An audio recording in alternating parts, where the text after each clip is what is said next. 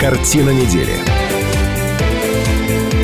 На радио «Комсомольская правда». 91,5 FM, радио «Комсомольская правда», 17.05 в любимом городе. И сегодня пятница, начинается программа «Картина недели». Меня зовут Наталья Кравченко. Здравствуйте, уважаемые наши слушатели и зрители. Смотреть нас можно на сайте kp.ru.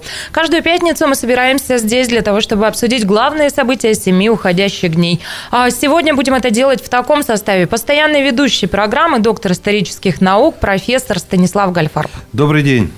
Политолог, популярнейший блогер Сергей Шмидт. Добрый день. Наш соведущий сегодня отнюдь не дебютант программы, а Евгений Тарунов, заместитель министра образования Иркутской области, уже программу с нами вел, и вот снова с нами. Здравствуйте. Здравствуйте. А сейчас э, расскажу о темах, которые мы намерены сегодня обсудить, но чуть забегая вперед, хочу сказать, что во втором части программы 18.05 в этой студии появится еще зампред правительства Виктор Кондрашов. У Виктора Ивановича сегодня день рождения, и вдруг он написал мне, что хочу в день рождения на радио «Комсомольская правда». Правильный выбор, прошу заметить. Правильный Очень выбор, правильный ничего выбор. не имею возразить, с удовольствием А в рестораны так можно сходить? Конечно, конечно. Ну и, как известно, Виктор Кондрашов, он экстремал, он занимается разными экстремальными видами спорта, поэтому, мне кажется, это экстремально отметить день рождения в прямом эфире. Ну и так, темы, которые мы намерены обсудить сегодня. Сварщиком быть хорошо, кондитером лучше. В Иркутске пройдет региональный чемпионат «Молодые профессионалы». ЕГЭ для родителей. За парты сели мамы и папы выпускников. Губернаторский дневник. Итоги акции «Комсомольской правды» а, подвели а, Сергей Левченко, руководитель региона, встретился сегодня с лучшими учениками Иркутской области. Акция такая, а, проводимая комсомол прогулка впервые была вот в Иркутской области реализована. Профессор Гальфар присутствовал на встрече, расскажет, как это все проходило. Еще одна тема. 2017 год экологии. Каковы главные экологические опасности для нашего региона? Ну, в это время у соседей отставка главы Бурятии тоже обсудим. Ох, нелегкая эта работа. Задержан мэр Тайшетского района. Вот обо всем этом будем говорить сегодня. Возможно, не только об этом. Тут уж как кривая выведет и как выведете а, нас вы, уважаемые наши слушатели и зрители. Телефон прямого эфира 208 005. Пожалуйста, звоните, а, предлагайте ваши главные события события семи уходящих дней, что вам кажется важным, интересным. Ну, а мы начнем, да? Полетели. А, Евгения Александровича мы сегодня пригласили для того, чтобы поговорить как раз про а, региональный чемпионат а, «Молодые профессионалы», так он называется. Я могу сказать, что как-то нагнетается ну, вот такой информационный шум, фон вокруг этого события, и нам его подают как нечто действительно такое вот историческое и очень важное. И в этой студии бывала, побывала министр образования региона Валентина Перегудова, и вот мы с Валентиной Васильевной тоже эту всю историю обсуждали. И, а, знаете, а что любопытно в этом обсуждении было? Я поделилась с Валентиной Васильевной своим сожалением о том, что я не получила некое ремесло в свое время, да, вот помимо высшего образования. На что, прошу заметить, министр образования региона мне сказала, что она сожалеет тоже, что она не получила какое-то вот ремесло. Дескать, ну вот сейчас я министр, что дальше, а так могла бы что-то руками делать. А, Евгений Александрович, сожалели я прошу ли прощения, вы быстро вклинюсь, быстро вклинюсь. Те, кто успел получить, поучиться в позднесоветских школах, один день в неделю тратил на так называемое УПК, учебно-производственный комбинат. Я там получил ремесло пайщика диодных мостиков, оно мне в жизни не пригодилось Ох ты, совершенно. А я а, получила, а, ну как это, доп. образование а, по делопроизводству. И это мне пригодилось. Какие-то вещи оттуда помню. А раньше в университете на историческом факультете в мои времена готовили кинооператоров. То есть вот на этих Правда, больших бобинах мы получали удостоверение, механик, значит, э, ну не кинематографист, но вот я мог кинооператором быть. А у вас есть? Нет? Вот Вы не закончили? есть, а просто аппаратов этих уже нету. Медведев, это я как к нашему оператору обращаюсь. Ты понимаешь, что ты уволен? Станислав Гальфарб тебя заменит. Не на кинооператоров, я а руч... на киномехаников. Ну, киномеханик. Не порти нам тут вот в общем эфир. Если хочешь вообще это разные вещи. Что-то сказать, ну, иди к микрофону. Ладно, ну я предлагаю все-таки к Евгению уже э, перейти. А у вас есть какое-то доп. образование? Вы что-то да, умеете делать? Да, я хочу присоединиться к вашей компании замечательной. Вот на тех занятиях, которые назывались УПК в советское время, успел, я получил да? Да, дополнительные как бы навыки по а, такой специальности организатора детского отдыха. И мне это очень хорошо пригодилось. На протяжении многих лет я в новогодние праздники являюсь главным виновником Дедом Морозом. А вы где Дед Морозите? По елкам или знакомых, э, Сейчас друзей у своих э, двух дочерей в 47-й школе, вот когда они меня с удовольствием, э, я это не с удовольствием, думаю, приглашают, я с удовольствием там вот Я вот наслышан, присоединяюсь, не видел Евгения Александровича в образе Деда Мороза, в образе Тамады за столом приходилось видеть. Ну, я так понимаю, это навыки параллельные. Да, да. А Евгений Александрович, а, я просто хочу ну, как-то воспользоваться ситуацией и попросить вас, если вдруг настанут трудные времена, вы, пожалуйста, меня рассматривайте в качестве Снегурочки. Уж мы с вами елок проведем. Согласен. Снегурочка – дело производителя, это хорошо. Давайте уже к молодым профессионалам и к чемпионату. Тело производитель. А, да, к чемпионату перейдем. А, как-то, ну вот я говорю, позиционируется это так в СМИ, как будто это вот прям событие, ну уж из ряда вон, и что-то чрезвычайно важное. Что там важного? Почему это интересно? Почему вы здесь сегодня? А потому что э, наши студенты техникумов и колледжей – они второй раз вот за вот и свою как бы историю большую 75-летнюю систему профессионального образования, так пафосно сказать, э, открыто, ярко, красиво представляют свои умения перед всеми желающими, кто хочет на это посмотреть. По, кто хочет на это по посмотреть? 12 компетенциям.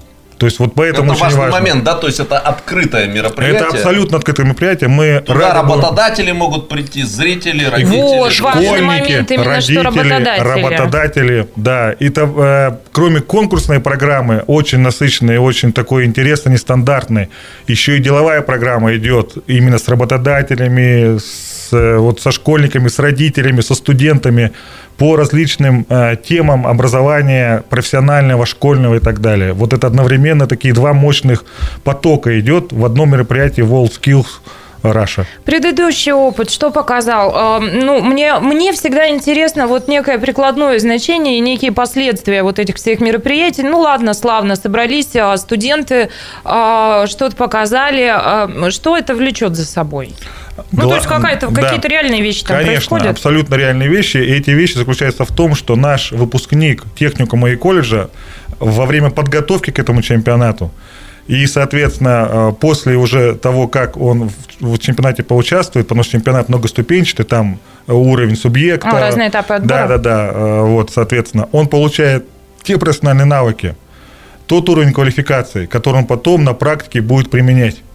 Вот э, у нас, я приведу пример, и с мастером просто обучения по электромонтажу встречаюсь и говорю, вот вы сейчас готовите своих студентов э, на чемпионат. Вы э, в своей обыденной образовательной деятельности применяете э, те задания, которые вам на чемпионат? Он говорит, ну только процентов на 30. Вот сейчас мы узнали столько нового интересного, например, как работать с электронным реле. Это технология «Умный дом». Я, говорит, даже вот сейчас ребятам рассказываю, как это все происходит, и сам заинтересовался. Тут обогащение проходит и на уровне студентов, и на уровне преподавательских, э, преподавательского корпуса. Ну, я тоже а, присоединюсь, э, открою небольшую профессиональную преподавательскую тайну. Лучший способ научиться чему-нибудь – это начать это преподавать. А вот скажите, работодатель все-таки получает какой-то эффект от э, этого? Потому что у меня был такой не очень приятный такой опыт. Я позвонил в культ просвет училище наше, ну, теперь это колледж и так далее, и сказал, слушайте, дайте мне специалиста такого начальника отдела, э, значит, агитационно-пропагандистского, культурно-массового отдела. Подождите, это разные вещи. Это сейчас... Агитационно-пропагандистское в другое место надо было звать. Три, три, три в одном. А вот, в итоге прислали мне девочку хорошую, она исчезла, я ей полдня посвятил. Думал, ну все, сейчас у меня запляшет, запоет, зашуршит. Вообще, э, вот эти ребята, которые кончают, да, я и обрисовал, какую на зарплату будут получать. Это все перспективы, все-таки мы большая компания. Есть вообще проблема с трудоустройством этих специалистов из среднего звена образовательного? Проблема есть в том, чтобы трудоустроиться по специальности, по той полученной специальности, которую они изучали в колледже или в техникуме. Потому что, э, как вы сами понимаете, тот уровень развитой промышленности у нас в области э, не очень велик. Понятно. Тогда привет да. колледжу культуры. Ой, привет всем нашим слушателям и зрителям. Мы э, выходим из эфира на две минутки. Через две минуты возвращаемся. Оставайтесь с нами. Картина недели. На радио «Комсомольская правда». Картина недели на радио «Комсомольская правда». 91,5 FM, эм, радио «Комсомольская правда». Продолжается программа «Картина недели». В этой студии Шмидт, Гольфарб и Кравченко. Наш соведущий сегодня Евгений Трунов, замминистра образования Иркутской области. И начали мы говорить о том, что пройдет э, в нашем городе региональный чемпионат «Молодые профессионалы». Это выпускники средних специальных учебных заведений. А, покажут себя во всей красе. Там у них будет возможность э, демонстрировать свои навыки и умения гипотетическому э, предполагаемому работодателю. А вот Евгений Александрович, скажите, пожалуйста, как-то а, анализировали вот ситуацию сейчас, а, когда я заканчивала школу, а, было очень важно для каждого выпускника школы получить высшее образование. Вот все наши родители считали, что надо ребенку дать высшее образование. Иначе их лишат родительских прав. да, правда. а потом а, говорили о том, что а, избыточно много выпускников с высшим образованием, юристы, экономисты, ну помните всю эту историю, да, и востребованы как раз люди рабочих специальностей. Сейчас какова ситуация, каков баланс? Баланс остается э, прежним э, на самом деле, и сейчас э, родители ориентированы для того, чтобы мотивировать детей на получение высшего образования, но градус уже в сторону получения рабочей профессии или специальности, он сдвигается э, в большую степень. То есть вот эта заинтересованность у родителей и такой любопытный взгляд, а что же там в системе простого образования происходит, может мне как-то э, страховать своего ребенка и дать сначала рабочую профессию, потому что не закрывает дальше путь для получения высшего образования, он уже, мы его тоже чувствуем. Интерес э, к нам уже возрастает. А ну вот вас, вы сказали о том, что у вас дочери школьницы сейчас, да, а, упомянули об этом, чтобы вы им рекомендовали, что будете рекомендовать? Ну, своим ну, детям. Классически хочется сказать, что это будет их выбор, да, сказать, как за родителя. Но а вот обсуждаем тему ЕГЭ, да, в, в семье, потому что старшая дочь уже на следующий год а, будет это сдавать, э, в этом мероприятии участвовать. Очень тоже боится, э, и мы пытаемся настроить ее на то, что ничего не происходит страшного с человеком, который не сдал Э, единый государственный экзамен, во-первых, он имеет возможность его пересдать, а во-вторых, у него есть возможность пойти в учреждение профессионального образования, получить профессию и дальше пойти учиться. Уважаемые родители, обратите внимание, замминистра образования региона сейчас вот об этом говорит, поэтому и ваших детей, может быть, не стоит настраивать исключительно на 100 баллов, да, если там вдруг не так, то жизнь не удалась. Евгений Александрович, вот такой вопрос так, я неожиданно понял, что мы не рассказали слушателям, а где будет происходить весь да, э, да, все да. это мероприятие. Может, Значит, открытие это. чемпионата состоится 13 февраля э, в 15.00 в Байкал бизнес-центре. И рядом через дорогу 14, 15, 16 февраля в СИГ экспоцентре основная площадка чемпионата, 9 компетенций будет именно там – с утра до вечера ребята будут показывать свое мастерство. Слушайте, Приходите, пожалуйста. Я прошу прощения, сейчас стало, стало так модно говорить это слово компетенции. Вот я уверена, что не все понимают, о чем речь. Давайте человеческим языком объясним. Компетенция – это терминология, которая сейчас применяется для того, чтобы те специальности и профессии, которые э, в своем многообразии существуют в учреждениях образования, уложить в более компактный, структурированно по больше как бы сегмент. И это называется компетенция. В этой компетенции может быть несколько профессий быть просто. Ну, например, парикмахер, визажист, да, нейл-дизайн, да, например. Да, да? точно. Ну, Но если совсем-совсем по-простому, компетенции – это вот способность что-то сделать. Э, ну, это да. как и словаря. Да-да-да, результативно что-то сделать, совершить. А если чуть-чуть посложнее, это способность применить полученное в системе образования знания во внеучебной ситуации. Ну, опять же, тоже что-то сделать.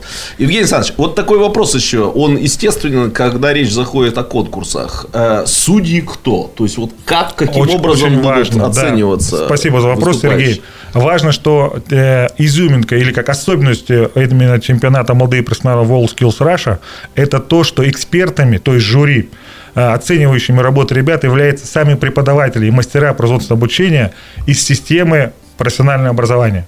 Они сами обучаются, как это оценивать, они сами готовят своих э, э, подопечных, потом перемешивают во время чемпионата, своих, конечно, не оценивают, безусловно.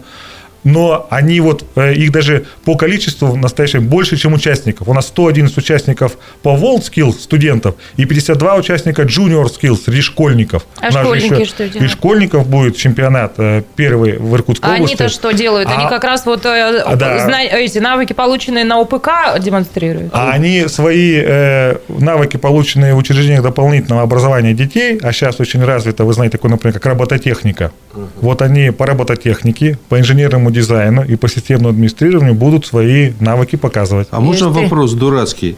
А почему иностранное название всего этого безобразия? А потому что конкурс международный. И чё? Это международное конкурсное движение World Skills. Ну, понятно. и поэтому всегда есть аналог э, иностранного названия. А, есть и русский. А вот русский, по-русски как это звучать будет? Что? Вот этот конкурс, аналог. Молодые профессионалы. Конкурс профессионального мастерства «Молодые профессионалы». Да, у нас вот словечко «мастерство», да. но вообще словечко «skills» – это вот как раз эти умения, да, способность что-то сделать. Нет, я, я понимаю, что ага. такое «skills». Просто Уважаемые слушатели, у меня сейчас к вам вопрос. А вы довольны а, своим образованием, тем образованием, что в свое время получили вы? И не было ли у вас а, какой-то мысли вот по ходу жизни, как у меня и министра образования Иркутской области, а, не было ли у вас какого-то сожаления, что когда-то вы не получили, ну, какое-то ремесло, что ли? 208 00 005, телефон прямого эфира. Пожалуйста, присоединяйтесь. Я предлагаю к следующей теме идти. Сегодня за парты сели мамы и папы будущих выпускников. Иркутск присоединился к всероссийской акции э, «Единый день сдачи ЕГЭ» родителями. Ну, вот говорят, что это все для того, чтобы помочь своим детям пройти через весь этот ад, ужас экзаменов. Ну, вот э, Евгений Тарунов, мудрый, мудрый родитель, он настраивает своего ребенка уже сейчас, что не надо вот э, думать, что жизнь не удалась, если не 100 баллов. Ну и вот вводят постепенно родителей в этот процесс. Ну, по-настоящему все было. Родители сдали телефоны, с соседями по партии не разговаривали, с собой паспорт, черная гелевая ручка, все как у детей. А сегодня, говорят, было всего 33 добровольца, а может быть и целых 33, да, не знаю, все, много это или мало, 33. 33 богатыря, все как положено. Ну да. Ну и вот один из этих добровольцев, отец 11-классника Константин Шевченко, чуть позже появится в нашем эфире и расскажет о своих впечатлениях. Ну, а пока 208-005. Здравствуйте, Валерий. А, здравствуйте. Здравствуйте. Я слышал э, про высшее образование. Высшее образование было очень хорошее. И сейчас хорошее. Вот есть э, некоторые институты и университеты у нас в городе. Я вообще-то живу в Иркутске. Вот которые... Валерий, скажите, пожалуйста, а вы своим образованием довольны? Кто вы по образованию? Ой, очень доволен. А кто Я вы? геофизик. О, ну прекрасно. То есть у вас в этом смысле все сложилось, да? Ой, все нормально. Мне 66 лет сегодня. Сегодня? Да. Валерий, мы вас поздравляем. поздравляем, поздравляем. Да, с вашим днем рождения и с тем, что вы никогда не пожалели о том, что я, а, я, выбрали я такую Давайте профессию. заодно и пожелаем всем слушателям, достигнув 66-летнего возраста, да, тепло вспоминать э, о своем полученном образовании. Да, спасибо, Валерий. 208-005, телефон прямого эфира. А, уважаемые слушатели, зрители, а вы своим образованием довольны? А, не было ли у вас сожаления о том, что вы неправильно выбрали специальность? Или, Ой, может, можно, Наташа, я вот немножко довклинюсь в эту тему, значит, чемпионата профессионалов, выпало из головы. Валерий позвонил, и я об этом вспомнил. Что это мероприятие, ну, Евгений Александрович сказал, да, что оно направлено не только на демонстрацию этих самых э, профессиональных навыков, но попутно будет еще целый ряд мероприятий, мероприятий такого, в общем-то, социального значения. В частности, как вы думаете, почему я об этом вспомнил? Во вторник в 15.00 Евгений Александрович скажет, где я буду проводить, модерировать большую дискуссию молодежь Иркутской области. Уезжать или оставаться? Ох, Приходите желающие. Это техникум, Ох, вы а, техникум индустрии питания, дворец спорта. Так, а, пацаны, э, значит, э, в следующий раз без рекламных э, средств сюда не заходить. Давайте уступим микрофон нашим слушателям. 208-005. Антон с нами. Здравствуйте. Добрый вечер, Наташа, добрый вечер, коллеги. Здравствуйте, Здравствуйте Антон. Узнаем вас, узнаем. Здравствуйте. Конечно, я вас тоже узнаю. Э, коллеги, вот э, я сейчас слушал как раз о ремесленных профессиях. И вот, э, пометуя свое детство, я вспоминал, как ходил на кружки различные. Но, в частности, была прекрасная областная станция юных техников, которая, к сожалению, не то что развалили, ее раскидали в 2002 году, и ребятишкам стало заниматься э, как негде. Так вот я о чем. Вот такие кружки, они помогают в дальнейшем кому-то э, кому из ребятишек действительно обрести какое-то направление, возможно, получать профессию или ремесло. Э, вот по, после такого хобби. Я вот увлекался радиотехникой, но, к сожалению, мне это, это хобби не пригодилось. Я получил другое образование – я получил э, э, биологическое образование и... Антон, я прошу прощения, должна вас перебить, уходим из эфира. Спасибо огромное за ваш звонок. А, четыре минуты перерыв, после возвращаемся и продолжим. 208-005. Картина недели. На радио «Комсомольская правда». Картина недели на радио «Комсомольская правда». 91,5 FM, эм, радио «Комсомольская правда». Продолжается программа «Картина недели». Меня зовут Наталья Кравченко. А в этой студии также Станислав Гальфарб, Сергей Шмидт и Евгений Турунов, замминистра образования Иркутской области. И все-таки давайте я вам расскажу про да, то, да, как сдача ЕГЭ сегодня происходила. ЕГЭ для родителей проводился, 33 добровольца а, вызвалось. А, ну, это все происходило, ну, то есть вот родителям дали почувствовать на своей шкуре, что называется, что испытывают их дети. 33 человека человека пришли. Один из них – это отец одиннадцатиклассника Константин Шевченко. Сам он по образованию инженер, с русским языком а, говорит на «вы», поэтому с особым волнением ждал экзамена по этому предмету. Ну и корреспонденты «Комсомольской правды» спросили у него, что он думает о самом ЕГЭ и было ли ему сложно сегодня писать работу. Давайте родителя послушаем, потом обсудим. Если честно, отрицательно. Как бы я сторонник старой системы образования. Считаю, что это была более результативная, наверное, система образования, давала больше знаний. Я думаю, что большой сложности, конечно, нету, но заставляет, так сказать, мозги поработать в напряжении. Какое самое сложное задание? Работа с предложениями, да, когда там нужно проанализировать. То есть Потому что не просто правила применить, а именно сразу анализ сделать прочитанного, причем быстро. Время немножко поджимало, это как бы тоже сложность давало. Это отец одиннадцатиклассника, отважный человек, который сегодня сдавал ЕГЭ по русскому языку. Да. А, говорим о том, довольны ли вы... Я бы, слушай, не рискнула. Довольны ли вы своим образованием полученным? 208-005, телефон прямого эфира. Здравствуйте, Владимир. Здравствуйте. Здравствуйте. Прошу вас. А, да, очень доволен, а, получив два высших образования. А, вначале в Челябинске пединститут, и что позволило мне прекрасно работать, физфак, учитель физкультуры, тренер. В 90-е годы наш Иркутский госуниверситет, юрфак. И после этого, с 94 -го года, юридическая практика. Образование в нашей стране на достаточно высоком уровне. А в отношении дополнительного что-то мы там не получали – вот мы в 70-х годах, в советское время, на уроках труда такие навыки получали, что сейчас до сих пор можем все делать своими руками. А у сегодняшних школьников, вы считаете, этого нет? Сегодня они обделены в этом смысле? Я считаю, обделены. И очень сильно. Вы знаете, Владимир, последний у меня к вам вопрос короткий. А вы все-таки за ЕГЭ или за традиционную систему, более нам привычную? Э, вот у меня дочь очень взрослая уже, значит, сдавала ЕГЭ, когда только ввели в первый год. И сдала, э, ну, на самый высокий балл, там, я уж не помню, сколько, под сотню где-то. Вот, поступила в медуниверситет после этого на бюджетку, закончила его, э, значит, работает сейчас по специальности врачом. Поэтому вот на примере дочери своей я могу сказать, что э, училась она тогда, когда не было ЕГЭ, и ввели в год ее выпуска. И она прекрасно сдала 2006 год, наверное, да? да? Середина да, нулевых годов. Да, да, да. да. Uh-huh. Единственное, что мне пришлось сделать, она заканчивала нашу 76-ю школу в городе Иркутска. А, все-таки обратиться с апелляцией по одному предмету, поскольку там, ну, золотая или серебряная медаль колебались. В результате рассмотрели апелляцию и получила золотую медаль.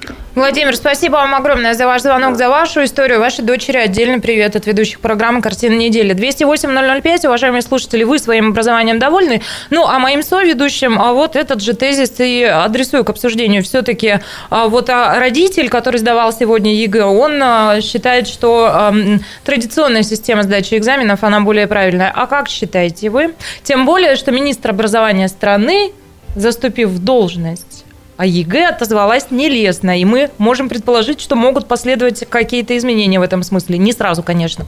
Ну что, вы как ко всему этому относитесь? Профессор, вы бы сдали ЕГЭ? Я не знаю, я не пробовал ни разу сдавать ЕГЭ. Я вообще плохо отношусь к тестам, любым. А, потому что думаю, что это некий субъективный фактор.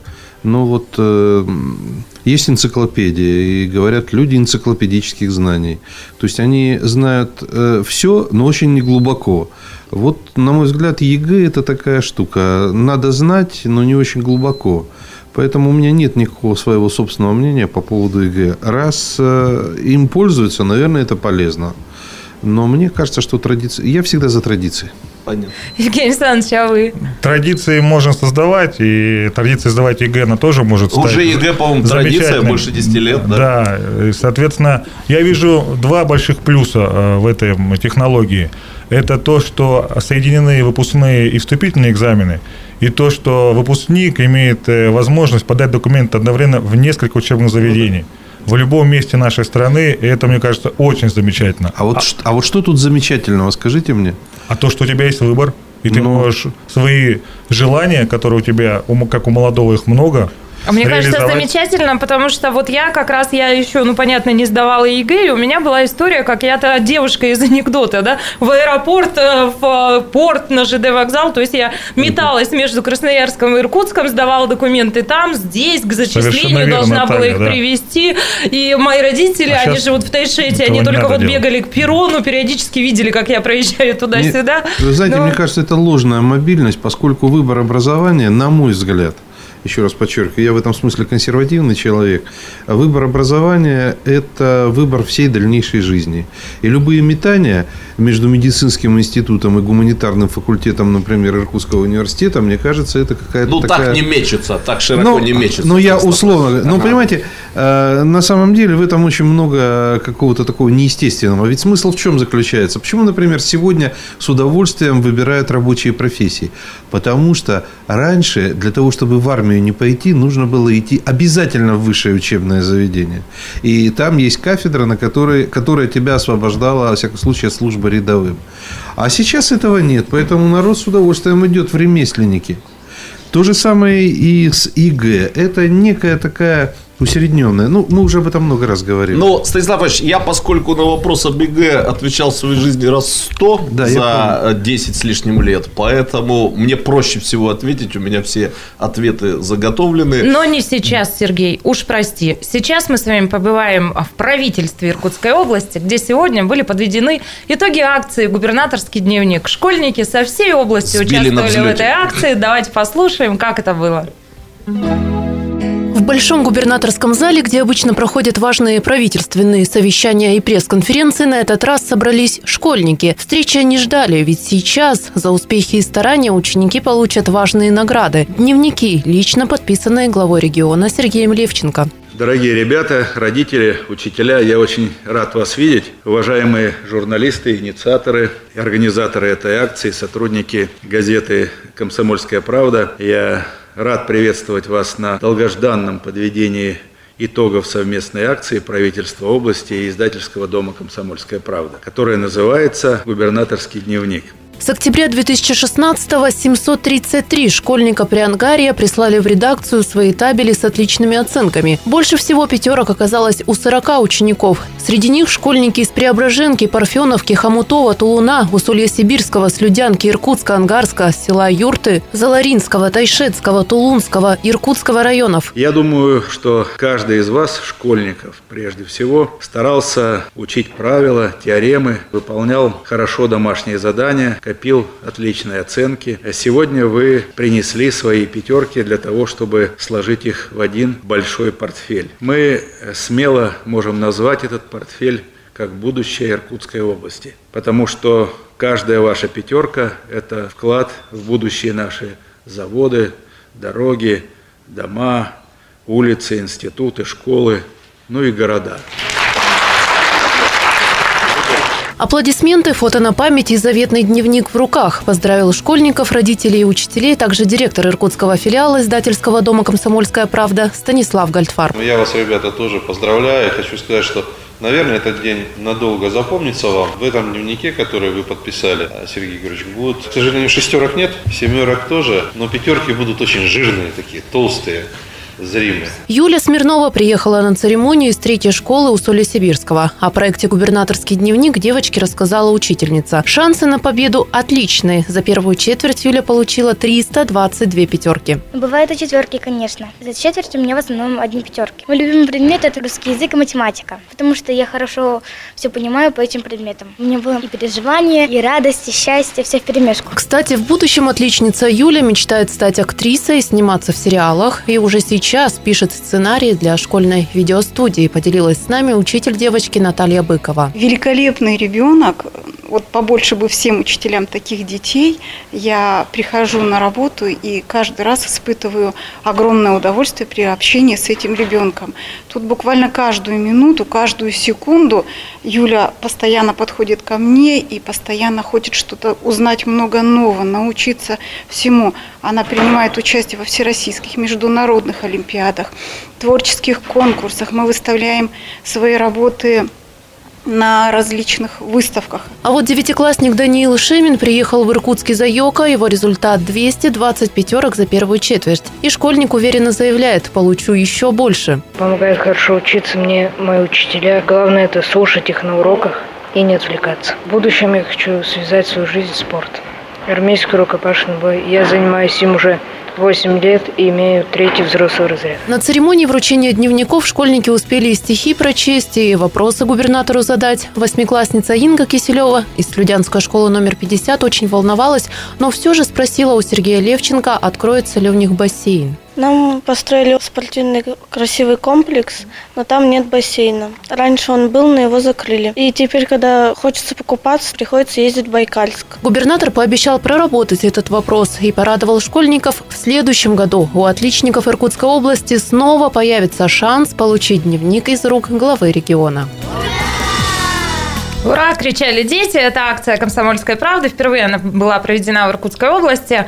А профессора Гальфарба и тут, и там передают, поэтому, собственно, вам микрофон, Станислав Ильич. Какие остались впечатления? Как вам, детки? Ну вот, знаете, вторая акция наша так, такого типа. Первая – это моя любимая школа, которую мы вместе с городом Иркутском проводим. И вторая – вот губернаторский дневник. А была бы моя воля, я бы только такие мероприятия проводил. Надо было видеть э, глаза и родителей, и учителей, и самих детей. Там такой мужичок меня так потряс. Он такой мужичок маленький, в костюмчике весь такой губернатор руку пожал, чувствуется, что в нем запало много. Слушайте, это талантливые дети. Вот их приехало 40. Более 800 школ приняло участие в этом мероприятии будем проводить. И будем надеяться, что эти дети никогда не пожалеют о выборе своей профессии, и все у них сложится в жизни славно. А Шмидт, Гальфарб и Кравченко были в этой студии, и наш соведущий сегодня Евгений Тарунов, а замминистра образования Иркутской области. У нас большая перемена, мы выходим а, на 20 минут, возвращаемся в эфир в 18.05. Картина недели. На радио «Комсомольская правда». Картина недели. На радио «Комсомольская правда». 91,5 FM, эм, радио «Комсомольская правда» в любимом городе 18.05. Продолжается программа «Картина недели». Мы вышли из большой перемены. А мы – это постоянные ведущие программы. Наталья Кравченко, так зовут меня. Также с нами Станислав Гальфарб, доктор исторических наук, профессор. Добрый вечер. Политолог, популярный блогер Сергей Шмидт. Здравствуйте, добрый вечер. Уважаемые слушатели и зрители, осмотреть нас можно на сайте kp.ru, там идет прямая трансляция. Хочу рассказать вам дивную историю.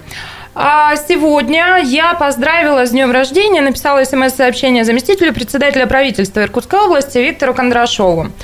А, как известно, Виктор Кондрашов а, увлекается экстремальными видами спорта и, видимо, по жизни вообще экстремал, потому что ответил он мне на это сообщение вот так. А, ну, дескать, спасибо за поздравления. Хочу отметить день рождения на радио «Комсомольская правда». Это было несколько часов назад. И вот он здесь. Заместитель председателя правительства Иркутской области Виктор Кондрашов. Добрый вечер, дорогие якутяне. Добрый вечер. Спасибо. Виктор Иванович, с днем рождения. Сразу хочу сказать, что когда был анонс, что вы придете, и я сказал, правильный выбор для дня рождения, для празднования дня рождения. Радиоэфир «Комсомольской правды» – это то, что... А я вас через Facebook поздравил, но, видимо, то ли голос был не тот, то ли рука дрогнула, когда печатал поздравление. Вы мне не предложили... Так вы вслух его поздравляли через голос Facebook, он мог не услышать. Facebook присоединяется, кстати, слушатели наши, постоянный что наш такое слушатель. что такое комсомолка? Антон Ставров пишет, передайте Виктору Ивановичу мои поздравления с днем рождения. Передаю. Сегодня стол заказов у нас. Но нет, но нет. Да, 208-005, телефон прямого эфира. Уважаемые слушатели, зрители, можете присоединиться к обсуждению главных событий семи уходящих дней в любой момент. Ну и, пользуясь случаем, можете задать вопрос Виктору Кондрашову, коли он здесь. И с нами Андрей. Здравствуйте. А, добрый вечер, моя любименькая ведущая Наташа и все ведущие. Спасибо большое. Здравствуйте. Это гости. Виктора тоже с днем рождения. Но у меня вот такой вопрос. А вчера на КП Москва обсуждалась такая тема, давать ли карты э, гражданам, ну, в смысле, русскоязычным гражданам, беженцам. И вот у меня вот такой вопрос.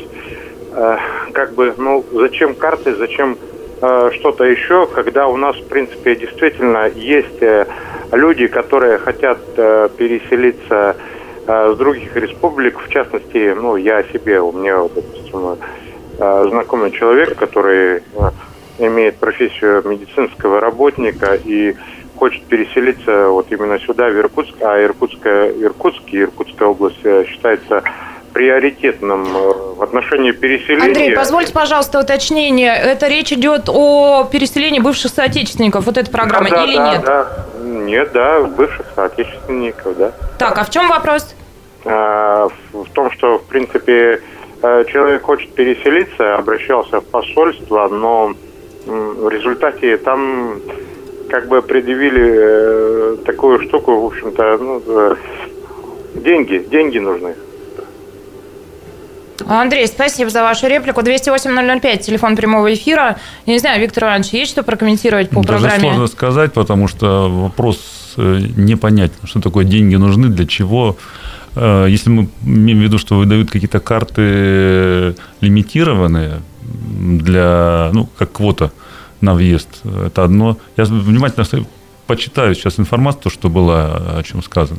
Скорее всего, мы стремимся войти в мировое сообщество, делать то же самое, как, наверное, в Америке грин-карта. Грин-карта, да. да. Я, так Хорошее дело, кстати правильная штука. Давайте пойдем к темам. Может быть, мы выдаем грин-карт для Америки сразу. Да.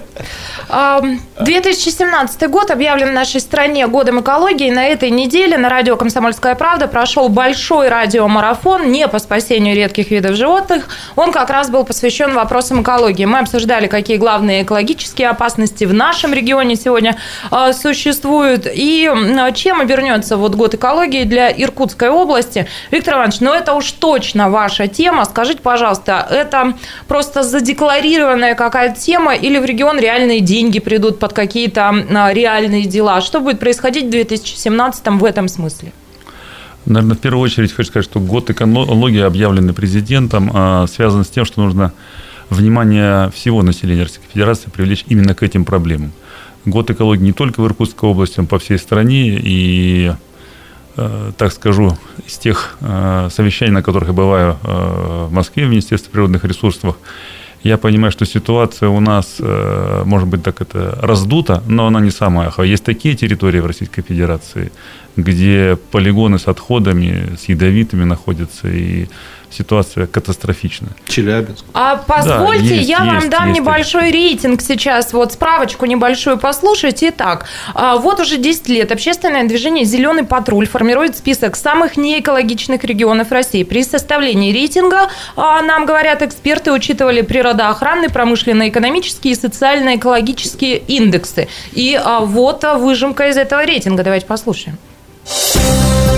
десятку самых экологически чистых регионов страны вошли Тамбовская область, Республика Алтай, Алтайский край, Ульяновская и Белгородская области, Чувашия, Москва, Чукотка, Тюменская и Курская области. Самая тяжелая экологическая обстановка отмечается в Челябинской, Свердловской и Ленинградской областях. В числе аутсайдеров рейтинга также Тверская, Оренбургская, Московская, Иркутская область, Бурятия, Курганская область и Еврейская автономная область.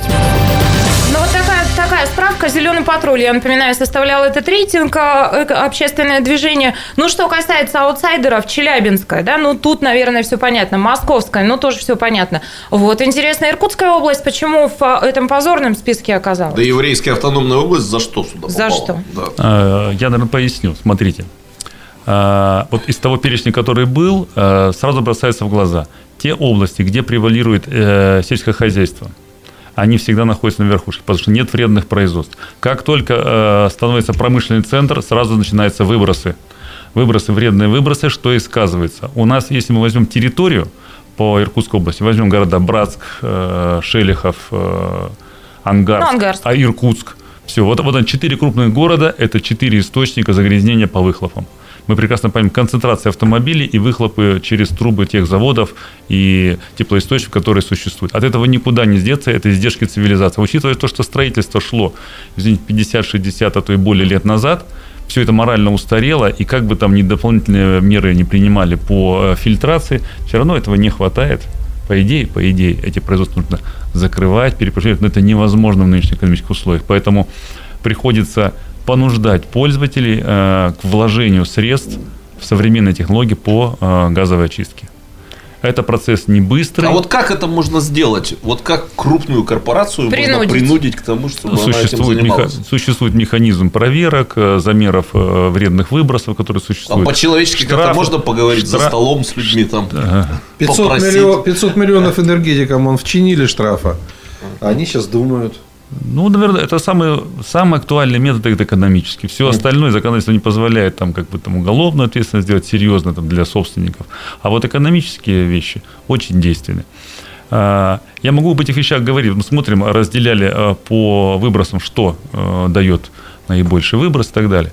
Есть такая вещь, как автомобильный транспорт. Никто об этом не задумывался. От чего? Ввоз автомобилей с определенной категорией потребления топлива, класс топлива, ну и тот завод, который это топливо производит. Не, не секрет, большинство идет здесь. Вот пока завод не перевооружится у нас в Ангарске, мы будем, извините, потреблять то, что производится. А это повышенные выбросы вредных веществ в атмосферу. И нюхать потом то, что выбрасывается, да? Да ладно нюхать, запах, нюхать запах-то бог с ним. Вопрос, какие последствия потом для организма наступают. Мы вынуждены вкладывать средства в медицину. Достаточно серьезно, а население недовольно.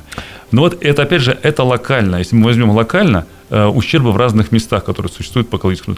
Там, где сконцентрировано население, оно сконцентрировано в больших городах, естественно, там эта ситуация более напряжена. Как только мы уходим э, там, сотню километров этих городов, мы получаем чистую первозданную природу. И как бы мы ни говорили, конечно, мы сейчас, сейчас сразу скажу, что мы пытаемся использовать на сегодняшний день? Бренд Байкала. То есть Байкал, да, это все-таки наследие ЮНЕСКО, охраняется, э, и Э, известна на весь мир. Поэтому при помощи бренда Байкал мы пытаемся привлечь особое внимание к нашей территории, чтобы получить дополнительное финансирование. А каким образом и на какое финансирование мы рассчитываем, Виктор Кондрашов расскажет через две минуты. Оставайтесь на 91,5 FM. Эм. Картина недели. На радио «Комсомольская правда». Картина недели. На радио «Комсомольская правда» студии Наталья Кравченко, Станислав Гальфарб и Сергей Шмидт. 208-005, а, телефон прямого эфира. Если у вас есть вопросы к зампреду, милости просим. Ну, а обсуждаем мы сегодня в этой части программы то, что в России 2017 объявлен годом экологии. И, разумеется, ряд мероприятий запланирован и в нашем регионе. Ушли мы на рекламу, когда Виктор Иванович сказал о том, что а, в первую очередь, конечно, в год экологии запланировано много мероприятий, которые а, связаны с охраной озера Байкал. Вот давайте об этом поговорим сейчас. А, в последнее время много говорится об угрозах а, озеру. Вот а, что будет происходить в 2017-м, как вы на все это смотрите, что вам кажется рациональным и правильным предпринять? Вы меня озадачили снова. Это просто моя работа. рационально предпринять? Рационально предпринять выполнить ту работу, которая была запланирована в первую очередь. Значит, у нас были несколько проектов по, изначально по местам сбора утилизации мусора, то есть полигоны. И все они со скрипом именно на берегу Байкала, в центральной экологической зоне, пока не реализованы. Не реализованы по той простой причине, что, видимо, а это процессы, э, как сказать, бюджетного планирования, начинались они 4, там, 3-4 года назад, что-то сработало не так. Сейчас приходится такие вещи догонять, очень интересные, что где-то проектировщики не доработали, где-то неправильно назвали программу, вот лишь бы на бум программу попасть, а когда в деталях начинаешь разбираться, все приходится переделывать. Вот. Э, для себя я считал приоритетом, конечно, один из самых главных проектов – это все-таки утилизация накопленного ущерба по БЦБК. И, наверное, уже следили в прессе везде. Год уже приходится заниматься. Почти, да, год уже прошел практически. И нам пришлось отказаться от того проекта, который был сделан, полностью провести заново лабораторные исследования. Если я вам расскажу и покажу фотографии или даже фильмы, которые мы снимаем, как я там по колено в этом лигнине в сапогах рою и достаю для того, чтобы в лаборатории отвести и сделать новые анализы. А зачем это делает зампред Нужно... правительства лично? Зачем а вы, вы знаете, по лигнину в сапогах? Есть, есть определенный, э, определенное недоверие. Вот то, что было сделано, потрачены были э, серьезные деньги на проект – а технология не сработала все-таки. То есть кто-то же это доверился компании. У нас мир так устроен, что, к сожалению, я уже давно говорил, нужно менять гражданское законодательство Российской Федерации. Ответственность должна быть только персональная. Как только на ООО, на акционерное общество навешали все, поменяли собственность, ничего нет. Я считаю просто, дайте лицензию на определенный вид деятельности определенному человеку, не сработал, 5-10 лет не заниматься данной деятельностью. И с ответственностью там, административной, финансовой и так далее. На Западе давно так человек попадать может долго. Поговорите с депутатами от Иркутской области в Государственной Думе. Может, подымут вопрос об этом? В законодательном Поговорю, органе. поговорю. То есть, действительно, на самом деле, очень много вопросов именно в этом плане. Вот. Э, вернусь к теме утилизации. Да. И, естественно, пришлось э, перелопатить литературу очень много. И мне самостоятельно по ночам читать там в интернете дошло до того, что на лигнине грибы выращивают. То есть можно угу. удобрения использовать, еще что-то делать. Я теперь про него знаю да, все. то есть это Химик, не, совсем, не совсем бросовый, да, материал? Да, это материал не совсем бросовый, но э, когда он в чистом виде хорош, а когда он со, э, смешивается с различными добавками химическими, э, с вредом, их нужно обезвредить. Сначала отжать воду, обезвредить все это дело, а потом уже лигнин можно использовать. Но мы продвинулись, продвинулись по технологии. То есть технология практически уже найдена, как это будет сделано – вот. Затем не стали строить грандиозных планов, что там нужно построить огромный город на этих картах утилизации, не нужно достигать э, все говорили, там, забетонируем, это будет монолит, а потом на нем построим. Ну, я как строитель скажу, невозможно построить. Это нужно либо свайный фундамент делать, либо все равно копать котлован. А зачем это делать, заливать, потом копать? Поэтому проще сделать территории, где могут находиться рекреационные зоны. Это могут быть, не знаю, спортивные поля. Даже да, предложение было гольф-поля сделать, территория позволяет – сделать можно легко. Байкальский в смысле? Да. Там такое пересеченная местность довольно. А, для гольф-полей это очень удобно. Главное, чтобы одна территория была около 10 гектаров. Mm-hmm. Если каждое поле, каждая карта работает. Вот. Можно сделать легкое домостроение, одно-двухэтажные деревянные дома э, на подушке. То есть все это можно сделать впоследствии. Но сначала задача. Первое. Э, минимизировать риски схода селей, которые там накопили за 40-50 лет э, по руслу реки. Э, и второе, это вот этот накопленный ущерб. Нужно просто отжать, сепарировать воду, ее обезвредить, а оставшийся материал, смешав с инертными материалами, оставить на этой территории, превратив его в строительный материал, чтобы понизить класс опасности. Слушайте, про гольф-поля, мы... мне кажется, это прям классная идея. Вот в не, Корее, не, не, не, Чеджу, крохотный островочек, но... весь мир туда летает в гольф играть, а к нам на Байкал, С удовольствием бы поехали, но вы не, не обольщайтесь, потому что это затратная часть гольф-поля должны быть тогда с подогревом. Это же трава всегда. А у нас э, Байкальская это другая территория. Гольф на льду зимой, нормально Теплицу построю. На льду можно, но корейцы любят э, тепло. Виктор Иванович, я играть не буду. позволю себе задать такой простенький обывательский вопрос. Вот год экологии, у нас Байкал. Скажите, пожалуйста, вот пользуясь Байкалом как козырем в год экологии, из Министерства природных ресурсов можно вытянуть деньги на какие-нибудь программы, которые помогли Ой, если я сейчас буду откровенно говорить, это или не дают я, ничего. Я, наоборот, но... если я буду об этом говорить, я буду, наверное, не очень популярен. Но А, в последний месяц а, мне побывать пришлось в Москве уже раза 4 или 5 в Министерстве природных ресурсов и экологии. Такого, наверное, никогда не было сжатого сгустка, что все об этом говорят. И когда в конечном итоге доразобрались, и министр полностью сделал картину, а что же происходит, и финансирование было заложено, и много чего было сделано, но не сработали проекты. И вот мы по полочкам раскладываем, из-за чего не работает система. Пусть, пусть год экологии послужит хотя бы для того, чтобы систему изменить. Угу. Потому что это вот связка, вот мы с вашим дали, мы вам деньги выделили на программу, делайте, что хотите. Там, в смысле, наши проекты, которые представили в Москве, их не устроили или как? Э, да, как готовы, да. Во-первых, как они сделаны проекты, как они готовятся, проекты. Потому что как можно, ну, не, не нищий, но безденежный муниципалитет заставлять делать грандиозный, серьезный проект, и нужно привлечь хороших проектировщиков, там, не знаю, место. Это очень сложно. И сделать полигон по отходам там, в Судянском районе, там, на Быстрой, допустим, там, стоимость полигона там, около 400 там, миллионов, по может быть. Проектирование дорогостоящее. А на проектирование нужно миллион двадцать из муниципалитета. Откуда у них такие деньги? И вот здесь должна быть связка. Я считаю, что в принципе либо Министерство э, Российской Федерации должно давать средства и на проектирование, но бюджет законодательства это не позволяет. Зато позволяет э, региональный бюджет делать. И вот это нужно было делать три года назад. Из бюджета регионального выделять средства на проекты во всех территориях. На Альхоне, на Малом море, не знаю, в Листвянке сделать все нормально, за региональный счет. Бю- проекты. То есть они смотрят проекты, говорят, плохо подготовлено, до свидания. Либо их нет вообще. Будет проект с экспертизы, деньги дают. Сейчас несколько раз а, прозвучало слово «откровенно». Я хочу вот а, покаяться, что ли, признаться нашим слушателям и зрителям, что а, не как журналист я поступила сегодня. Я сказала Виктору Кондрашову, который приехал сюда по собственной инициативе, что когда он приходит в эту студию, я чувствую за него некоторую ответственность.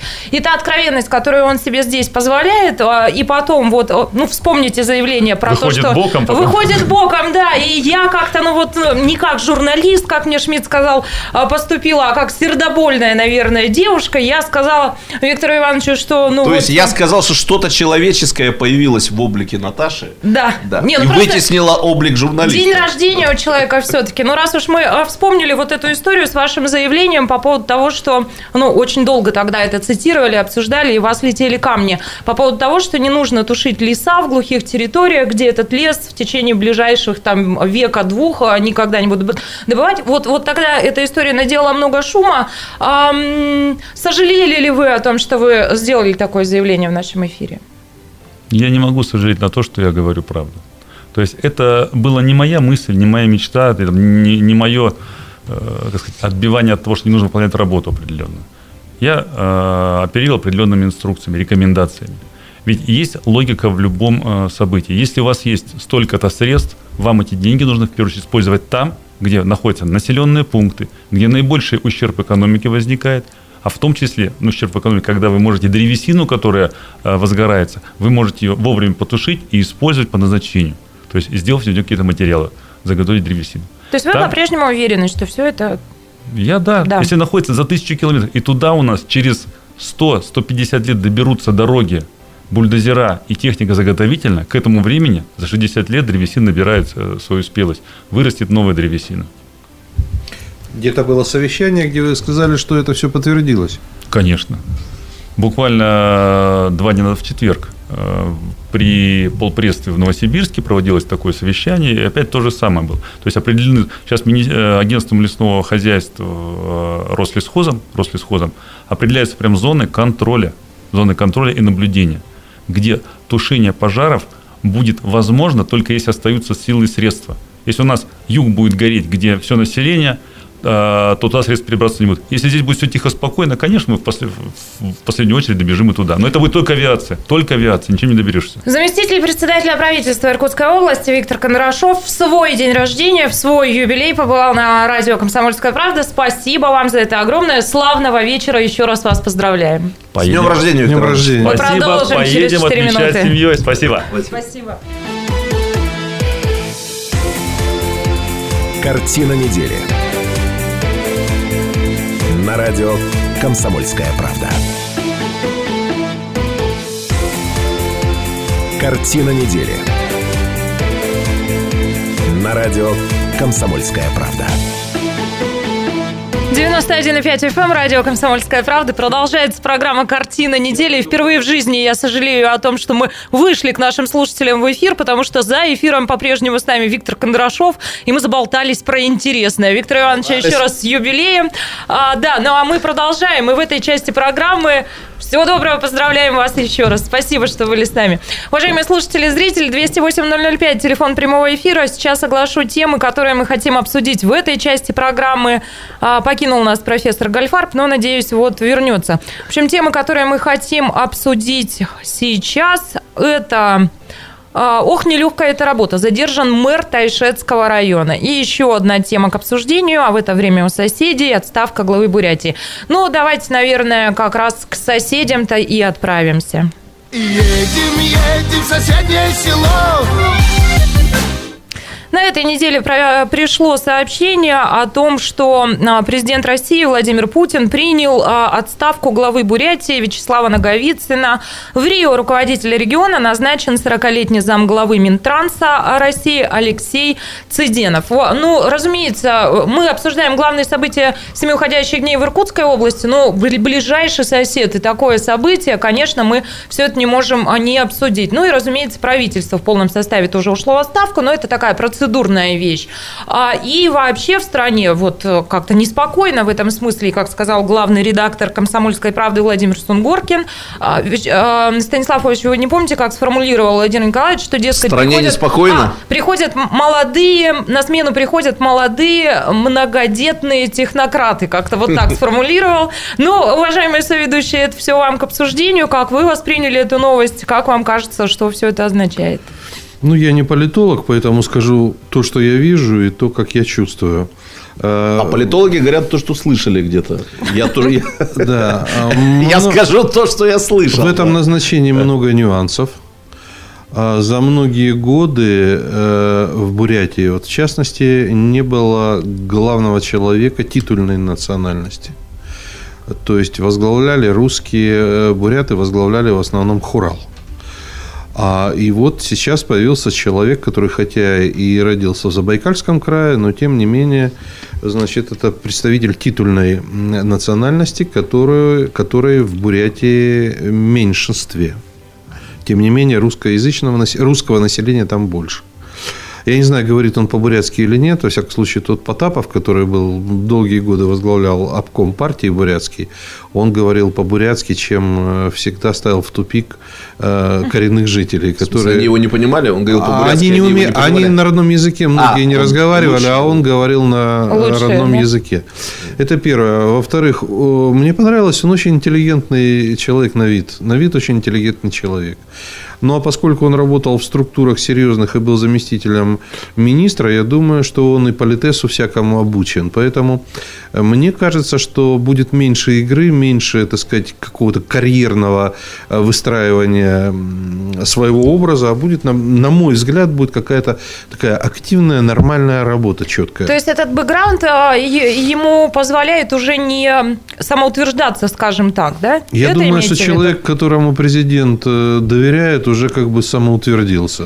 Угу. Вот, по-моему, будет не хуже. Ну, я... Единственный момент, извините, очень долго говорили о Мархаеве, который представитель Иркутской области э, в Сенате. Ну вот, э, но мы же понимаем, что будут выборы еще. Ну, Тем не менее. К слову сказать, мне бы хотелось, чтобы в Иркутской области побольше говорили о Мархаеве и о том, что он сделал для Иркутской области. Мы спросим. Это, это не помешало бы.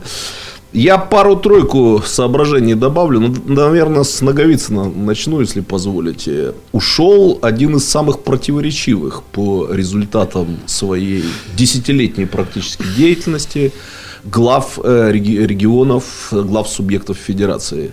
Я думаю, что в ближайшие 2-3 года, ну вот посмотрим, сбудется мой прогноз или нет, Э, люди из Бурятии будут бесконечно спорить о плюсах и минусах его, ну, скажем так, регионального правления. Потому что отзывы были очень противоречивые.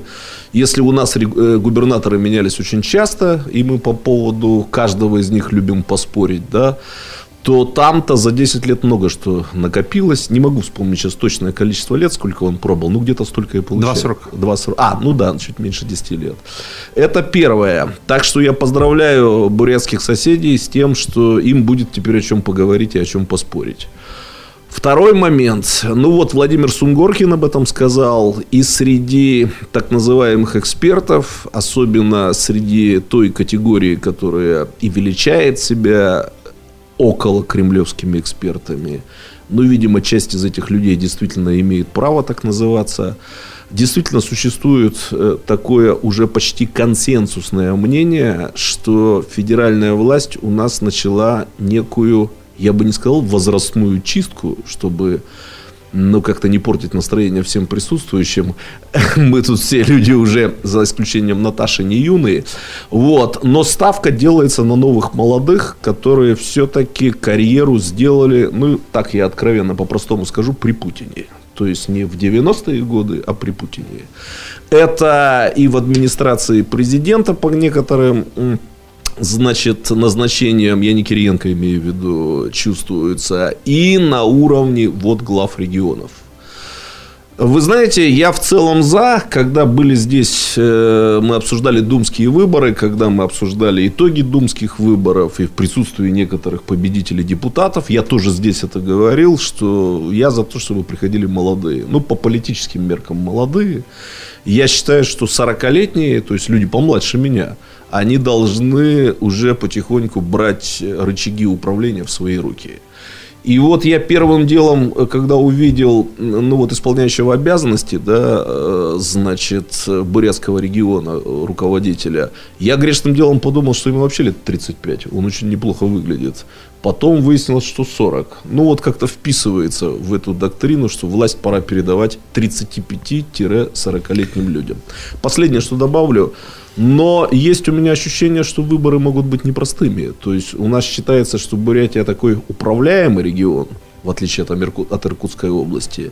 Но на самом деле, если знать э, изнутри немножко вот эти вот местные настроения, там и фактор э, ну, межэтнических отношений, и самое главное, фактор землячества, вот то, что он не из Бурятии как таковой, может сыграть ну, не какую-то там, скажем, роковую роль, но, одним словом, я не удивлюсь, если мы увидим там достаточно конкурентные выборы, напоминающие конкурентные выборы, которые были у нас в 2015 году. Я хотел бы не удивлюсь. одну коррективу внести. Э, на мой взгляд, говорить только о возрастной какой-то границе, это будет упрощать э, ситуацию. Мне кажется, что в проблемные регионы, а Бурятия является таким регионом, а все-таки в подобных э, регионах все больше и больше будут появляться хозяйственники. Я напомню, что губернатор при вертикали власти, которая выстроена в России, это не столько политик, сколько должен быть человеком, разбирающимся в быту, в хозяйстве. Нужно восстанавливать заводы, нужно запускать пароходы, нужно с тарифами что-то делать и так далее и тому подобное. И, кстати говоря, то, что сейчас происходит, очень мне напоминает Российскую империю. Там было множество губернаторов за 40, за 50, за 60, за 70, в зависимости от региона. В Москве был губернатор, которому было за 70, а Муравьев-Амурский приехал в 42 года. Ну, хорошо, все, хороший возраст. Да, все зависит от задач, которые предполагается региону решать. Я немножечко вас, ну, как бы дополню или, может быть, поправлю. Все-таки нынешний ИО в Рио едет э, в Бурятию в образе человека с московскими связями. Напоминаю вам, что это мне лично напомнило сюжет с Дмитрием Федоровичем Мизинцевым. Если вы помните, когда он здесь появился в 2009 году, да, как бы вот часть его этого позитивного образа строилась на том, что у этого человека хорошие связи в столицах, уровне, да. и в том числе поговаривали, что он дружит там и чуть ли не на «ты», сами понимаете, с кем. Вот, э, в Бурятию сейчас едет такой человек. Тут и... нету противоречия. Нет, противоречия тут нет никакого, но, э, возможно, вот этот ресурс, то, что он работал заместителем министра, да, причем, как я понимаю, в том самом министерстве, которое мы обсуждали сейчас с Виктором Ивановичем Кондрашовым, который, оказывается, нам денег-то не дает. Наш любимый Байкал, да, как Минтранс. А, он Минтранс. Минтранс. Прошу прощения, все, забираю слова обратно. Это деньги не дают э, люди из э, Министерства природных ресурсов. Ну, ну, Минтранс тоже надо проверить, дают нам деньги или ну, нет. Ну, вот, э, сейчас, секундочку. Вот то, что он там работал э, в ранге заместителя министра, да, тут да, я зам. не ошибся. Вот я думаю, это будет использоваться в качестве такой вот привлекательной пиар-картинки Но, для избирателей. Вот еще одного назначенца, по-моему, он поедет в Оренбуржье работать. Он э, тоже в ранге был замминистра, по-моему, ЖКХ. То есть я все-таки думаю, что эти молодые признанные будут решать э, по большей части хозяйственные вопросы и не думать о себе как о политиках. Станиславович, я с вами абсолютно согласен, но вы же понимаете, что так устроена э, система в нашей стране без выстроенных нормальных отношений с федеральным центром, да, сейчас регион нормально существовать не может. Это не 90-е годы, слава богу, не 90-е годы, когда там Юрий Абрамович мог ссориться с президентом Российской Федерации, с Москвой, Москвой, и как бы регион от этого только выигрывал. Сейчас любое охлаждение вот на, в этих отношениях вертикали власти может оборачиваться для региона серьезными а проблемами. не надо ссориться, для этого нет никаких позиций, чтобы ссориться. Нет, я же сказал, да, если я предполагаю, годы. что я все-таки не претендую на роль политика здесь, а на роль хозяйственника, который должен следить за тем, чтобы губерния богатела и развивалась, то все сразу становится на свои места. Э, Богу Цезарева или Цезарю Богова, а все остальное работает, друг мой. Слушайте, такая, такой у вас вяло текущая полемика такая. А что вы так подуспокоились-то? Выдохнули? Ну, слава богу, не к нам же отправили. В Рио. Да, Тут тоже желающие у нас имеются, которые ждут. по-другому бы выстраивалось. Слушайте, у нас с вами есть еще одна тема, но задержан мэр Тейшетского района, но на все это всего минутка, поэтому тему это к обсуждению уже не берем. Делитесь вашими впечатлениями. Там наверняка будут какое-то продолжение этой истории, поэтому будет возможность поговорить в качестве анонса тогда скажу, что я предлагал эту тему назначить, а, назвать как... Я не знал, что придет Виктор Иванович Никто к нам. не знал. Легко ли быть мэром? Там вот люди моего поколения помнят, был такой фильм документальный «Легко ли быть молодым?». молодым. Мы как-нибудь обсудим, наверное, легко ли быть мэром вообще да. в Иркутской области, да и в России, в России как таковой. Первая учебная рабочая неделя э, на историческом факультете, где я преподаю, очень хорошие студенты, как мне показалось. Могу только, э, с которыми вот сейчас довелось познакомиться, могу только выразить надежду, что оправдают надежды. Профессор, у вас хорошие студенты? Э, за, у меня отличные студенты. Запахло весной. Э, предприятие находится в хорошей форме. Хорошие мероприятия прошли вот сегодня со школьниками, встречались с родителями. Всем счастья. На сегодня это все. Славного вам вечера пятницы и хороших выходных. До свидания. Картина недели. На радио «Комсомольская правда».